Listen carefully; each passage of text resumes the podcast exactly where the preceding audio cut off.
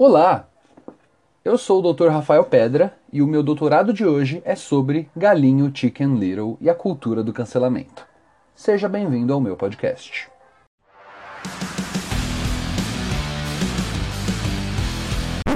Peraí, peraí, peraí. Esse é o primeiro episódio, então é melhor explicar um pouco do que você está prestes a escutar. Vamos lá. Meu nome é Rafael, eu tenho 22 anos, eu falo muito e eu tenho umas opiniões seríssimas sobre assuntos nada sérios. Gibi, televisão, cinema, música, desenho animado, celebridades, alguns conhecidos meus. E é, eu pretendo falar disso tudo aqui, inclusive de alguns conhecidos meus. Durante muitos anos eu pensei, pensei, pensei em transformar tudo o que eu tenho a dizer em blog, vlog, diários de sonhos, textos para o Medium, mas acabou que eu estou tentando um podcast porque me disseram que a minha voz era bonita. Aí eu falei: Obrigado, mãe. Vou gravar um podcast então. Aí ela falou: O que é podcast, filho? Aí eu falei: Nada não.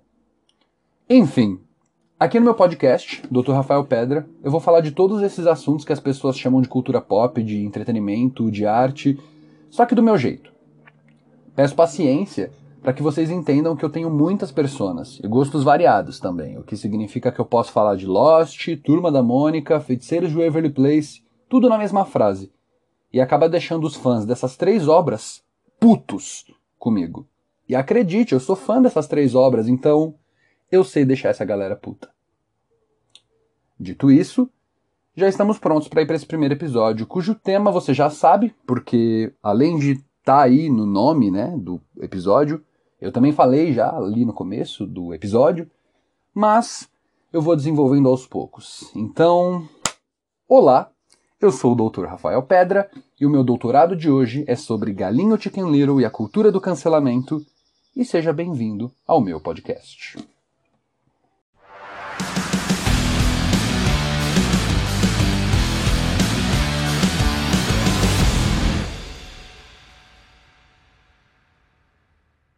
A internet tá difícil de se frequentar. É, eu não sei se é pelo excesso de notícias ruins ou pelo excesso de pessoas que negam a gravidade dessas notícias ruins, mas ultimamente, mais que nunca, existe toda uma corrente de ódio que se propaga muito facilmente, de post em post. Tem uma carga, uma carga tóxica, desinformativa, pesada na internet hoje em dia. O Instagram tá difícil de se frequentar, o Twitter tá difícil de se frequentar, o Facebook tá igual sempre foi, difícil de se frequentar. E assim, não me entenda mal, eu sei que a internet, o mundo, eles nunca, nunca foram um mar de rosas, puro, limpo, saudável. Não. Sempre foi ruim, sempre foi uma merda. O...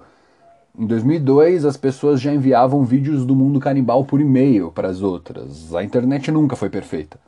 A questão é que em 2020 a gente parece ter atingido um auge duplo. O mundo nunca esteve tão ruim e as redes sociais nunca foram tão usadas. Por conta disso, eu acabei resolvendo tirar uma pausa, fazer um, um detox virtual, ficar algumas horas sem usar as redes sociais e assistir um filme. Queria fugir, sabe, desse ambiente caótico e, e, e extremista que a internet era. Resolvi ver um filme de criança, divertido, leve, uma animação com animaizinhos fofos, músicas pop, mas qual filme eu vejo? E foi aí que eu tomei a pior decisão da minha quarentena. Eu decidi assistir O Galinho Chicken Little. Mentira, essa não foi a pior decisão da minha quarentena. Eu assisti de férias com um ex. Eu assisti Soltos em Floripa inteiro. Então, não foi realmente a pior decisão da minha quarentena, mas sobre Galinho Chicken Little, eu literalmente não podia ter escolhido um desenho pior para fugir da internet.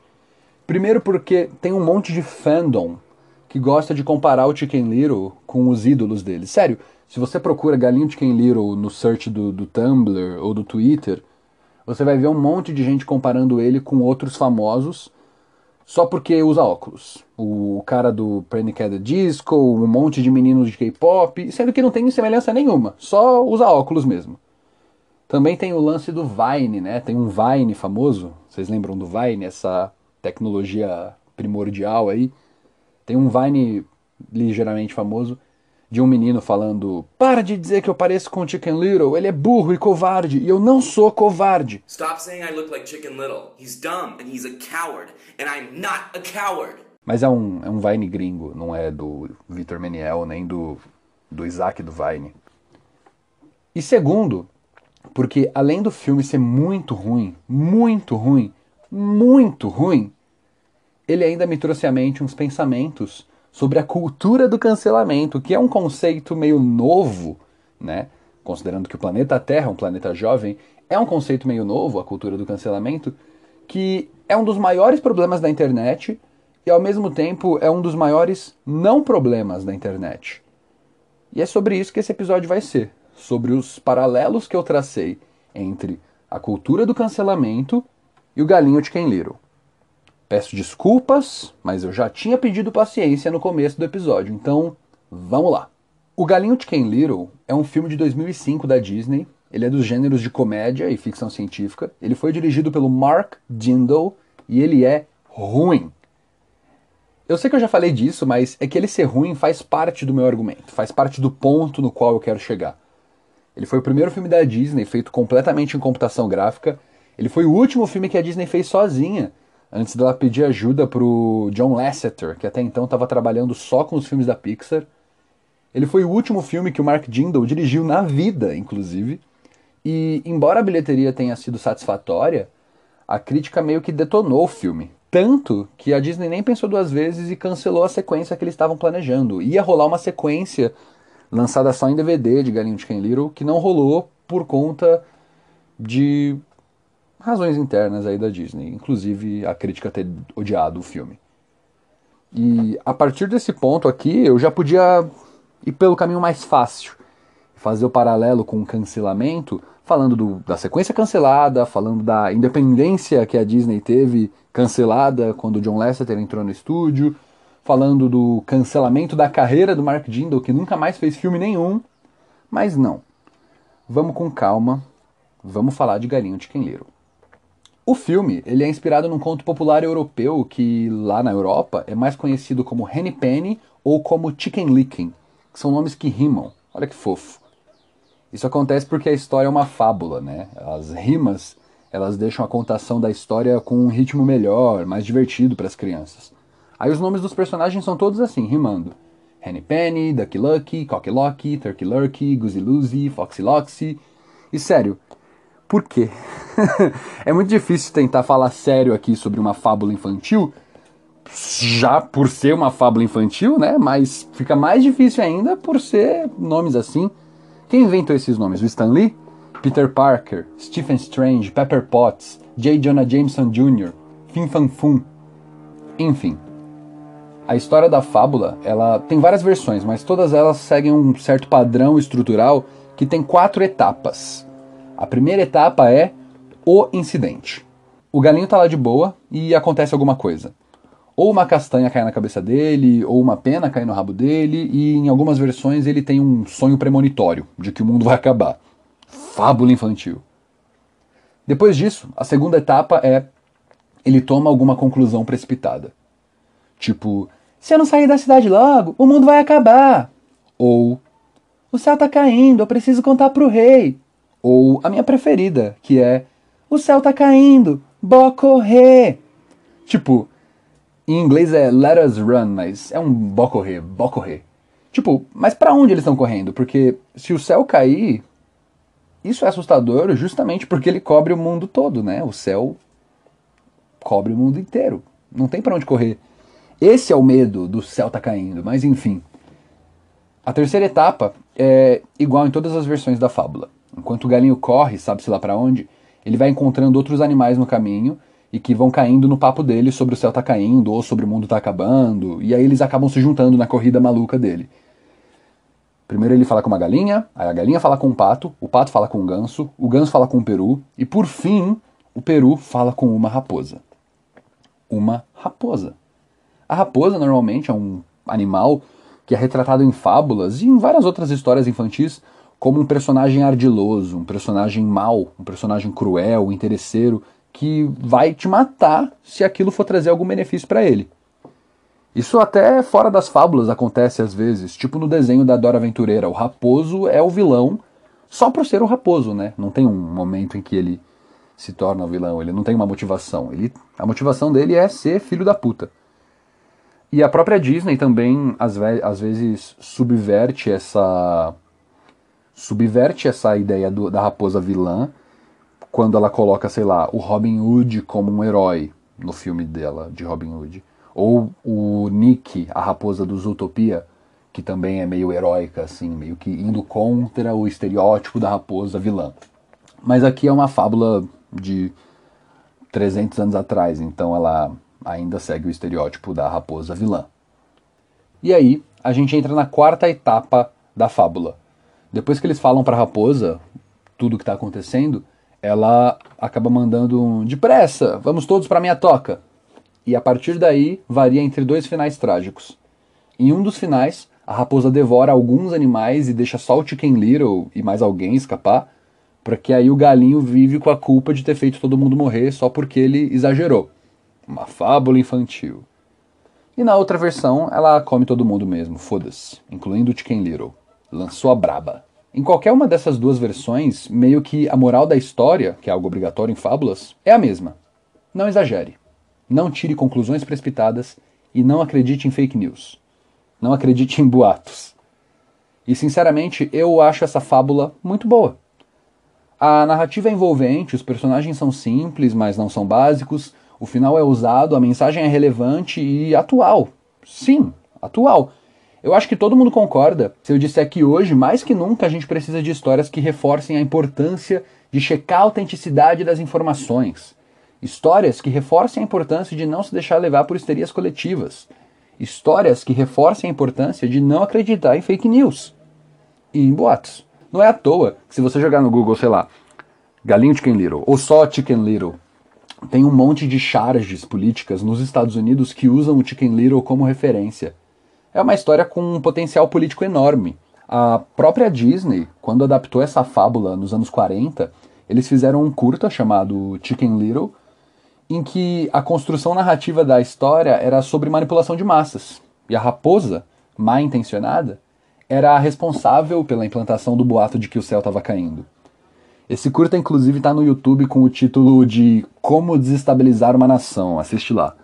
Ele aparece com esse título porque ele é muito político. Não involuntariamente político, ele é voluntariamente, conscientemente político. O, nos storyboards, a raposa aparece lendo o livro do Hitler, é o Minha Luta, Mein Kampf. Ou seja, certeiro, né? Num curta de 43, colocando uma vilã lendo o livro do Hitler, é uma coisa que é, no mínimo, bem pensada. Enfim, eu já tinha acertado na adaptação dessa história uma vez, né? Lá em 1943. Então não era difícil fazer de novo. Ou era? Realmente não era difícil. Mas a gente está falando agora da Disney de 2005. A Disney pós-renascença. A Disney quase falindo. Para essa Disney, errar não é difícil. O rato mais tira do que dá. E foi em uma dessas vezes em que o rato tirou da gente a chance de ver um filme bom, em que a gente recebeu o Galinho Chicken Little, de 2005. Tá, eu já falei bem da fábula, eu falei bem do curta da Disney, então acho que agora eu tenho direito de começar a falar mal das coisas, né? Então, vamos falar mal de Galinho Chicken Little de 2005. Mas assim, para falar a verdade, um dos meus problemas com esse filme é que ele não tem nada da fábula original. Ele só aproveita, sei lá, alguns personagens têm os nomes iguais e o conceito do céu caindo. Mas a fábula original, que para mim é muito forte, não tem nada aproveitado nesse filme. Mas enfim, eu não vou fazer uma crítica do filme aqui. Eu vou criticar o filme, mas não vou fazer uma crítica do filme. Porque se eu fosse, eu ia citar várias coisas, né? O romance forçado, os personagens chatos, a indecisão temática, a mistura bizarra de invasão alienígena com jogo de beisebol e meu Deus, que filme ruim. Mas eu não vou falar disso não. Eu vou focar no começo do filme, onde as coisas ainda não estão tão ruins. Lá nos primeiros seis minutos. E o filme já começa com a cidade Oak Oaks, que é a cidade do Galinho Chicken Little, em caos generalizado. Porque o Chicken Little tocou o sino da cidade. Aí as pessoas saem correndo, o corpo de bombeiros é acionado, carros são destruídos por uma bola gigante. Aí, o Chicken Little revela que o motivo dele ter tocado o sino é que o céu estava caindo. Aí ninguém acredita nele, obviamente. Ele até tenta mostrar pra galera onde foi que o céu caiu, mas ninguém vê. E aí o pai dele inventa ali na hora uma desculpa, tipo, ah, foi mal, galera. Foi uma velã aqui que caiu na cabeça do meu filho. Ele é maluco, esse moleque, ah. E aí é uma piada, né? O povo que tá em volta ridiculariza o galinho, taxa ele de maluco. Tem falas muito boas esse filme. Boas, entre aspas. Tem uma cena que um repórter fala pra, pra câmera assim: Senhoras e senhores, é apenas bobagem. Bobagem de um rapaz insano. Isso tá no filme. Depois disso, a reputação do galinho é arruinada para sempre.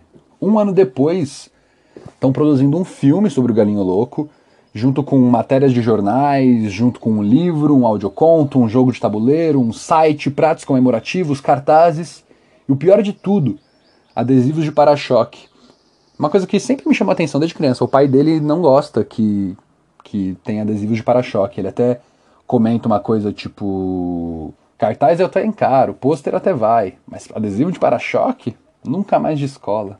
Aí é isso, né? O galinho Chicken Little, ele é pisoteado pelas pessoas, ele sofre bullying na escola, de alunos e de professores.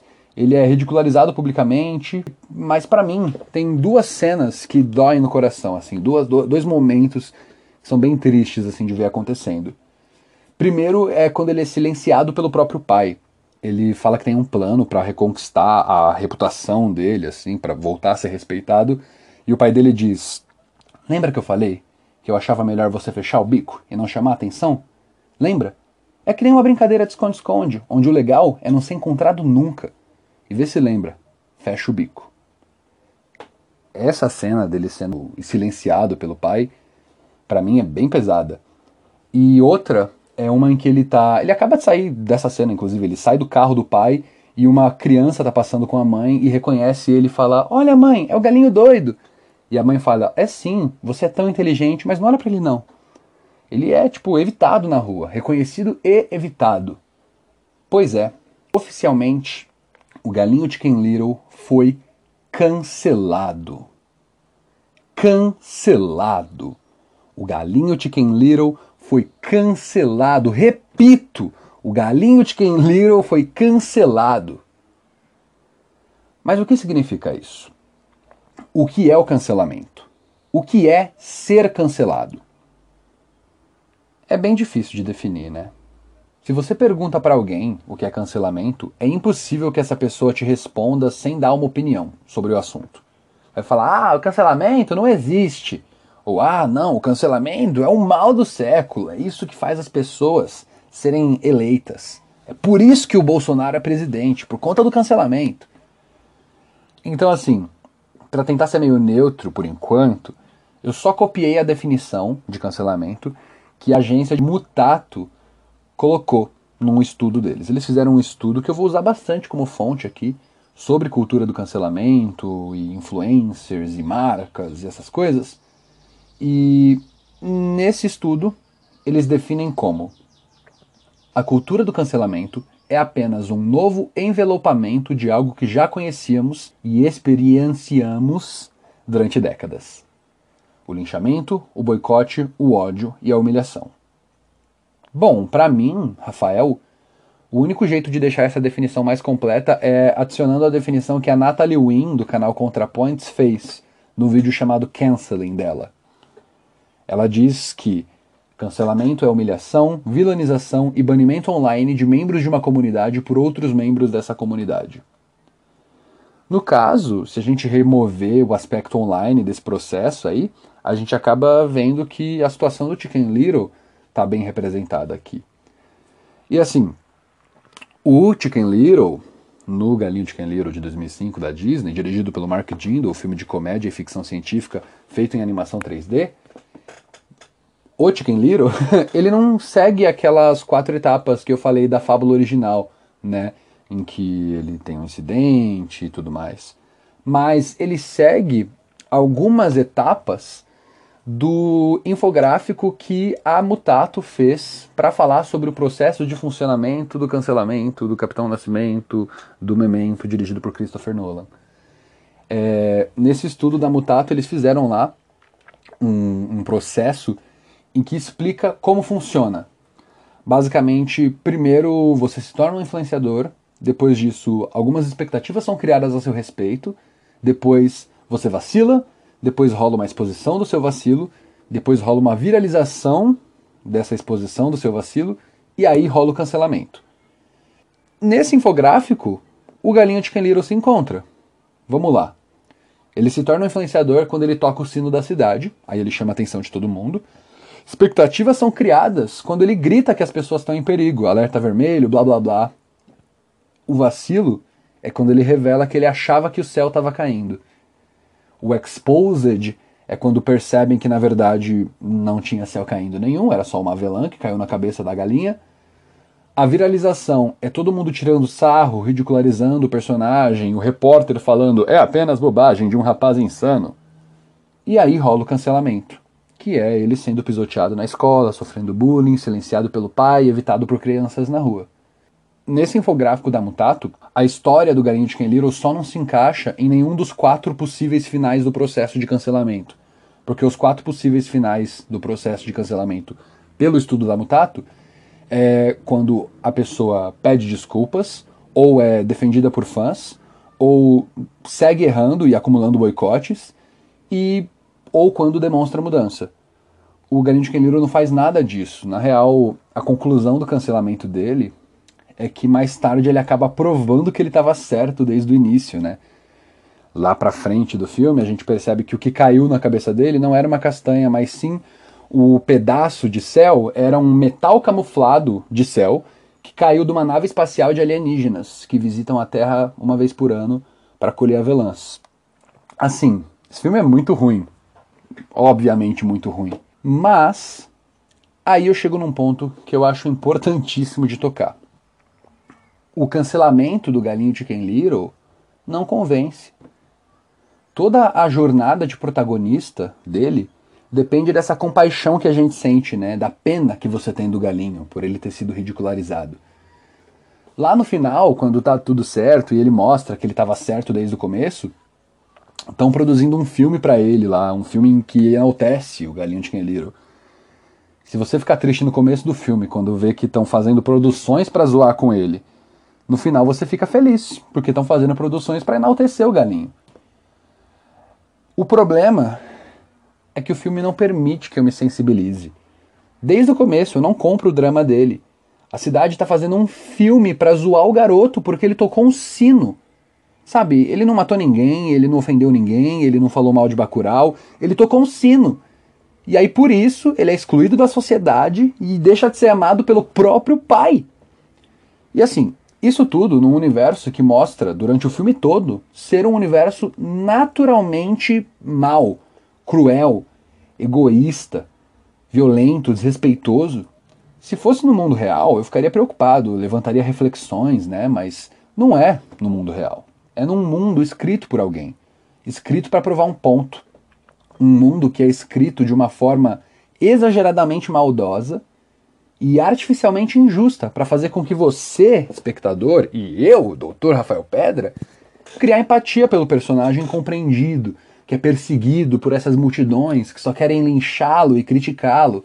Mas é tanta forçação de barra desse negócio do mundo ser mal para uma pessoa que é boa e bem intencionada, que para mim o filme acaba ficando só esquisito e desconfortável para quem assiste. Tipo o filme do Coringa. Para mim, a mensagem que a Disney passa através desse filme, principalmente com ele estando certo no final, é de que as pessoas exageram na hora de criticar os outros. E assim, eu concordo com essa informação. eu acho sim que algumas pessoas exageram na hora de criticar os outros. Mas nesse filme, essa mensagem ela é passada da forma mais forçada e vitimista possível. Sei lá, é que eu fiquei pensando, sabe? Tipo assim, imagina que eu sou fã do João Guilherme sabe João Guilherme, filho do Leonardo, ex da Larissa Manuela? Enfim, imagina que eu sou fã dele, e aí eu vejo ele sendo cancelado porque ele foi gordofóbico, já aconteceu. E aí eu posso muito bem achar que o comentário dele foi só uma piadinha de nada. Aí eu passo um pano, vejo o Chicken Little e eu falo: Nossa, foi exatamente isso que aconteceu com o João Guilherme. o João Guilherme é tão Chicken Little, olha ele de óculos, igualzinho. E vamos de cancelamento. Mas, voltando um pouco. Lá no começo do episódio, uns 20 minutos atrás, eu comentei que a cultura do cancelamento era um dos maiores problemas e também um dos maiores não problemas da internet. Acho que eu posso me explicar a partir daqui. Primeiro, a parte do problema. Até umas semanas atrás, ou meses atrás, eu diria com certeza para você que eu não acredito em cultura do cancelamento, que cultura do cancelamento não existe. Para mim era algo próximo de marxismo cultural, sabe? Ideologia de gênero, kit gay. Coisas que não existem, mas que só existem na cabeça de gente paranoica, que tem medo do mundo mudar. Como disse o Chico Barney, a cultura do cancelamento é a indústria da multa de quem não tem carro. Então, sim, há uns meses atrás eu diria com certeza que eu não acredito, que não existe cultura do cancelamento. Hoje em dia, eu ainda digo que eu não acredito em cultura do cancelamento e que cultura do cancelamento não existe. Mas eu digo isso com algumas ressalvas. Depois que eu assisti o vídeo do ContraPoints, que eu acabei de que eu mencionei agora há pouco, né, da Natalie Wynn, chamado Canceling, eu refleti um pouquinho e como é que eu posso falar 100% de certeza que não existe isso, sendo que é um conceito que ele se define através de ódio e de humilhação. Todas essas coisas existem. Ódio e humilhação existem. Tem vários outros problemas que algumas pessoas dizem que não existem também, mas só porque não afetam elas, né? É sintomático que eu, um homem em cis, branco, esteja aqui falando que não existe cultura do cancelamento, sendo que é difícil você ver a cultura do cancelamento afetando de verdade um homem cis, branco. Um exemplo que me vem na cabeça é o da Morena Maria. Sigam ela. Ela é uma podcaster e produtora de conteúdo sudestina que foi cancelada, entre aspas, em janeiro de 2020, porque ela falou mal de Bacurau e no processo fez alguns comentários xenofóbicos. E assim, eu podia aqui fazer agora um infográfico sobre o, o, processo do funcionamento do cancelamento dela, usando o caso dela, igual eu fiz com o Chicken Little, igual o próprio estudo da Mutato fez com o Tavião do Rolê Gourmet lá. Mas eu não vou fazer isso não. Só vou falar um pouquinho aqui. Eu concordo plenamente em criticar e corrigir e apontar os erros de alguém principalmente quando esses erros ofendem a existência de alguém ou espalham a desinformação a respeito da existência de alguém. Então, assim, se a Morena fez comentários xenofóbicos, que eu não sei quais são, porque eu pesquisei e, e foi tudo no Twitter que isso aconteceu, isso já está tudo deletado, então não consegui achar, mas se ela fez comentários xenofóbicos, eu acho justíssimo que ela receba críticas e correções sobre isso. Mas também não dá para meter o louco e não pensar no como é injusto esse embate de uma pessoa contra centenas ou milhares que aparecem para corrigir. E a gente sabe que essa correção, quando ela vem na internet, ela vem sem filtro, sem medo de repercussões. Uma pessoa babaca com foto de anime e um nome inventado pode falar o que quiser. E aí aconteceu, né? Montaram uma petição pedindo a prisão da Morena, comentaram fotos do Instagram dela desejando que ela sofresse um aborto, que na época ela estava grávida, foram insensíveis, foram racistas, foram misóginos com a Morena. Porque a plataforma permite isso. Permite que as pessoas se sintam no direito de fazer isso, permite que as pessoas façam isso. E a plataforma lucra com isso, com essa movimentação toda. E ainda assim, existe o pensamento entre muitas pessoas de que isso não é cultura do cancelamento. Vamos lá. Tem uma outra influenciadora e produtora de conteúdo, e também podcaster, e youtuber, e colunista do UOL, que é a Andresa Delgado, uma deusa. Sigam ela. E ela fez um post no Instagram dela um tempo atrás, em que ela dizia que a cultura do cancelamento não existe.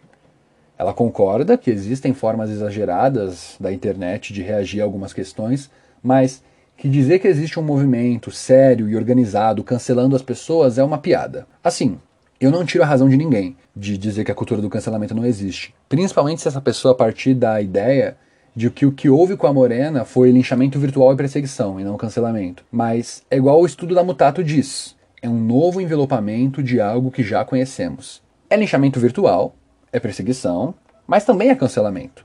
Porque é assim que chamam agora. Assim como anos atrás chamavam de trashing também. E é por isso que o cancelamento é um dos maiores problemas da internet. Por essa problemática. Mas agora, vamos para a parte do não problema. E eu já vou começar essa parte do não problema citando de novo a Andresa Delgado. Um beijo, Andresa. Ela tem, nesse texto dela, tem um trecho que eu vou ler aqui pra gente. Vamos lá? Isso, a cultura do cancelamento, está começando a querer transformar a imagem dos movimentos de minorias que pedem justiça em pessoas desalmadas e descontroladas. E isso cria uma suposta inversão de valores, que tenta deslegitimar suas reivindicações. Enquanto isso, assistimos as pessoas brancas, principalmente, começarem a se apartar do debate racial, em fingir que não existe a sua parcela na discussão do racismo e que a cultura do cancelamento está chegando aí como um monstro desalmado, como um verdadeiro espantalho. Só que isso é para abafar os linchamentos do mundo real. Ou seja, o cancelamento dos CPFs dos moleques pretos, que são encarcerados e mortos todos os dias. Aí agora, voltando para mim, Dr. Rafael Pedra. Eu concordo plenamente com o que está sendo dito aqui. Se a gente remove a parte que é inegavelmente ruim do cancelamento, entre aspas, que é essa parte que humilha, que persegue, cancelar é criticar, cancelar é corrigir, cancelar é reclamar. E a gente sabe que tem muita gente nesse mundo que tem muito motivo para reclamar, para denunciar, denunciam abusadores, agressores, pessoas racistas, homofóbicas, misóginas, transfóbicas, gordofóbicas, pedófilos. Todo mundo que estava na capa da Veja, sabe aquela capa da revista Veja falando sobre cultura do cancelamento? Todo mundo lá merece crítica.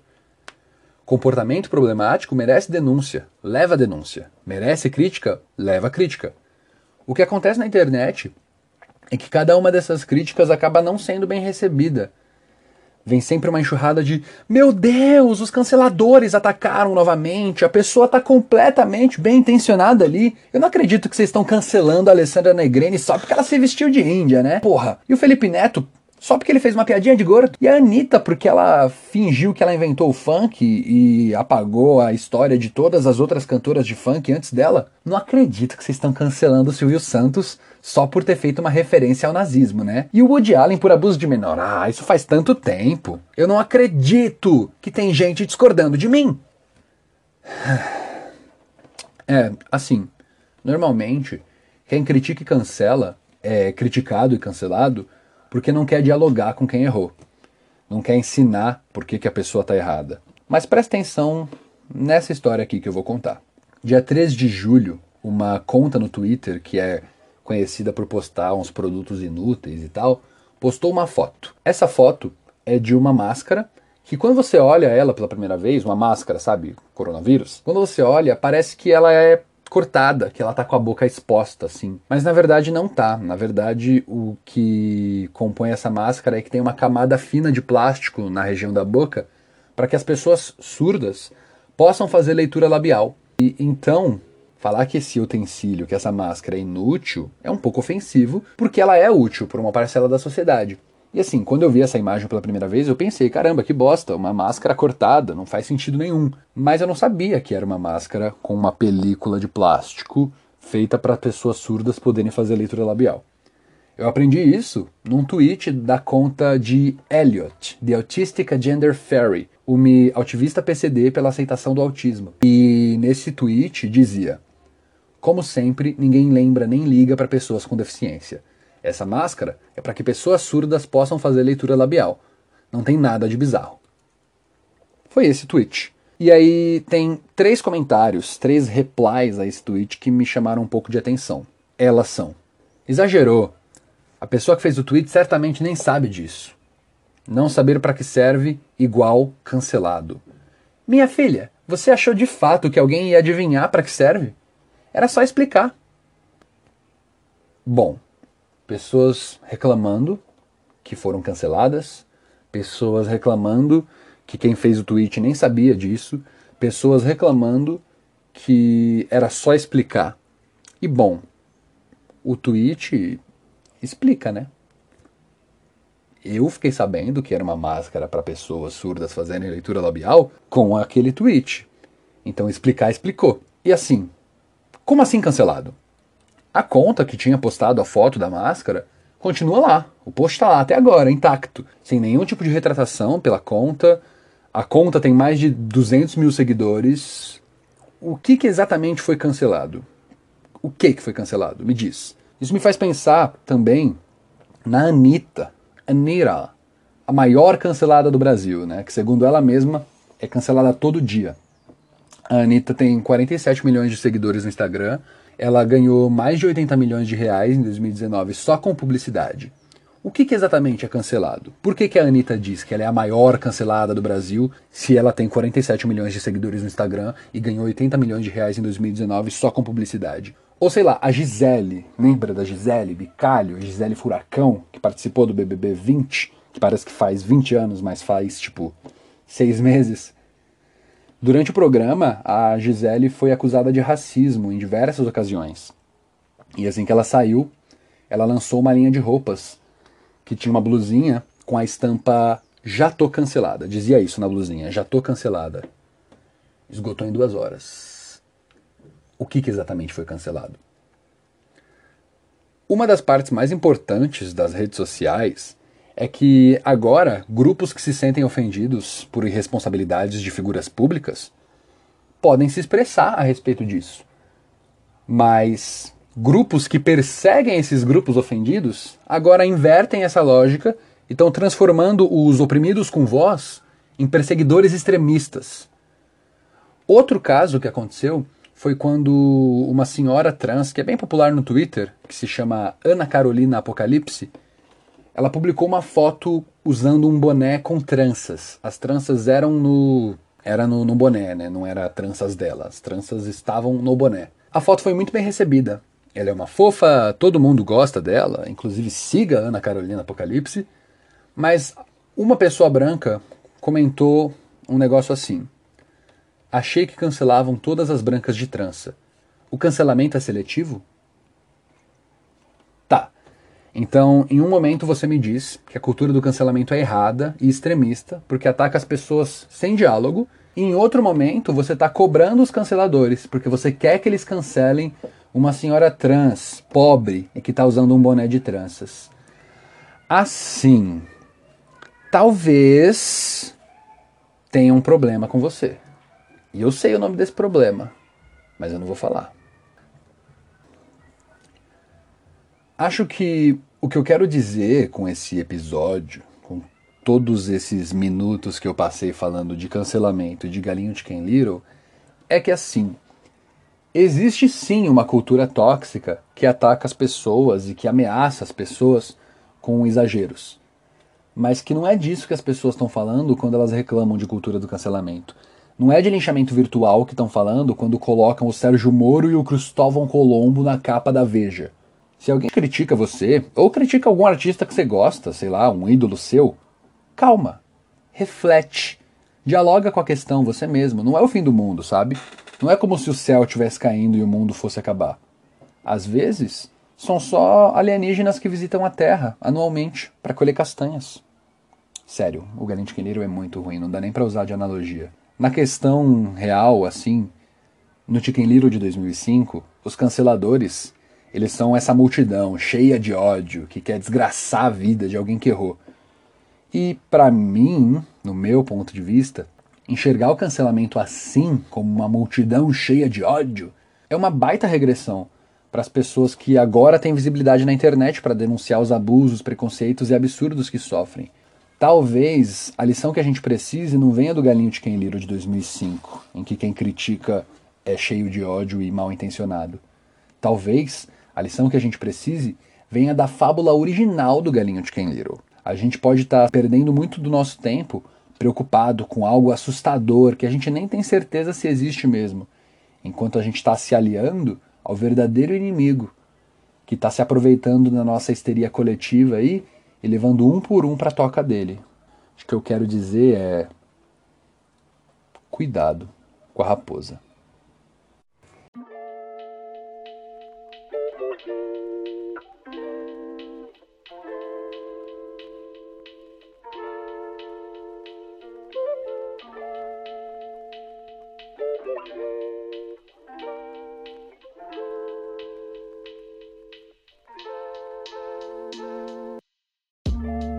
É isso. Este foi o primeiro episódio do meu podcast. Eu espero que vocês tenham gostado. Eu espero melhorar. Espero que os próximos sejam melhores, mais divertidos, mais interessantes para vocês do que esse foi. Eu acho que os próximos talvez sejam mais curtos. Esse aqui tá um pouco longo porque eu tô fiquei um tempão pensando nele. Desculpa aí se o tema foi datado ou algo do tipo, se cancelamento já não é mais um assunto interessante.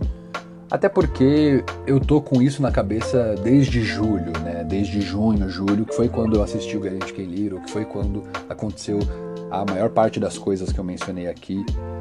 É... Mas achei interessante lançar mesmo assim. Eu ainda tinha essas coisas para falar em algum lugar.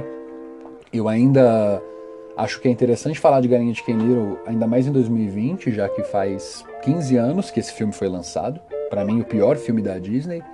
Mas é isso. Se você gostou, esteja aqui comigo na próxima vez que eu for lançar um episódio. Me siga nas redes sociais, o meu Twitter é o arroba drrafaelpedra, Rafael com PH, e no Instagram é Doutor Rafael Pedra, tudo junto. Se você quiser falar comigo sobre o podcast, manda DM no Instagram, que é lá que eu vou estar conversando com a galera. E é isso. Até o meu próximo doutorado. E tchau, tchau.